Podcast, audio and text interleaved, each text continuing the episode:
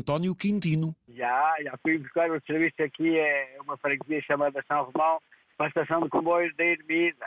Então, mas quem é que foi tão cedo a apanhar o comboio, António? É, é o senhor que ia apanhar, é, depois tem que apanhar o avião no aeroporto para a Bélgica às nove e meia. Isto o que vale é um taxista que a qualquer hora da noite pode levar quem queira, não é, António? Olha, é- esta minha vida é, não é há muito. Se calhar o senhor José Candinho ainda não era nascido. Eu já sou taxista há 48 anos. Comecei aos 18 anos, tenho 67. Veja o senhor aos anos que eu ando aqui. Já fiz mais de 3, mil quiló- 3 milhões de quilómetros. Exatamente. É conhecido o táxi Quintino e são os Quintinos de Rezende, é, é, é o mais conhecido. Ah, é você e as cavacas de Rezende, são os, são os conhecidos, não? E a cereja? E a cereja? Nem só. E não Nem só. Então falámos da cavaca, falámos da cereja, falámos dos táxis, falámos do Quintino. O que é que falta falar aí de Rezende? Ah, isso é que é o ponto principal hoje da conversa. É que eu, eu, eu prezo-me, segundo as informações que eu tenho, que devia, devia ter este ano aqui a maior laranja do país. Você teve a maior laranja do país Exatamente, pesou 1 kg, 355 gramas, e tem uma circunferência de quanto? de 50 centímetros, meio metro. Foi a única laranja dessa dimensão da árvore ou essa árvore é milagrosa? Não, é assim, é uma laranjeira, é nós aqui chamamos, quando uma árvore não anda muito, outro anda pouco, nós chamamos aneiras. Quer dizer, aneiras sabemos que é uma, uma árvore que um anda muito, produz muito, outro produz pouco. E este ano, no ano passado, deu pai 100 quilos. Este ano, só deu pai 10 laranjas, no qual uma chamou muito a atenção, ah, pai há um mês. Começou a cha- chamar a atenção que realmente aquilo tinha uma dimensão fora do normal. E olha, a laranja caiu ao chão, madura, e os, aqui os produtores e comerciantes de fruta eh, levei-los para verem e eles acharam que nunca tinha passado pelas mãos dele uma laranja daquele tamanho. Você tirou fotografias, Quintino?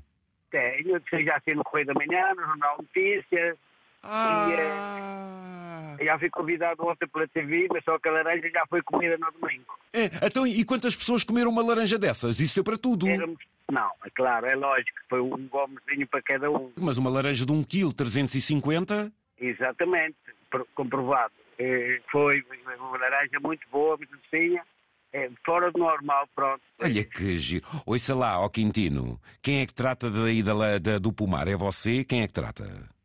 Não, é, é, é assim, isto é, não, tu é a minha esposa. Por É a sua esposa? Aqui, por exemplo, é, é laranja, a laranjeira está no meio do quintal. Não lhes andaram a botar muito estrume de cavalo? Olha, por acaso, por acaso, José Caldeias, é sorteu, é, é o estrume que eu uso no meu quintal, é estrume de cavalo. Ah, tá. Olhe, você veja lá que as laranjas deem esse peso e ainda vá que não vá. Um dia se você come uma laranja dessas e começa a relinchar, isso é que é problemático. e, ó Quintino, então ouça lá, meu amigo, nunca tal lhe tinha acontecido aparecer nem aí na zona, nem estou a ver agora assim de repente, é assim... Uma abóbora, já vi, tamanho enorme. Couve então, parece um arranha-céus de algumas. Agora, uma laranja, que eu me recordo, um quilo trezentos e tal, nunca tal tinha ouvido falar, meu amigo.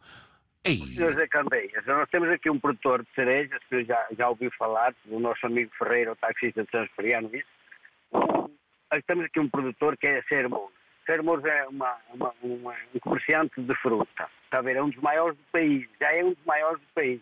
Dizer, Está a ver que ele, ele no tempo da cereja eh, saem daquele armazém 35 toneladas de cereja por dia, durante dois meses. eu sei que a cereja de Rezende é muito boa, isso ninguém duvida. E as pessoas fazem questão de saber produzir e é isso que tem valorizado o território do Rezende. É que não deixam morrer a produção, muito pelo contrário, e até a aperfeiçoam, não é, Quintino?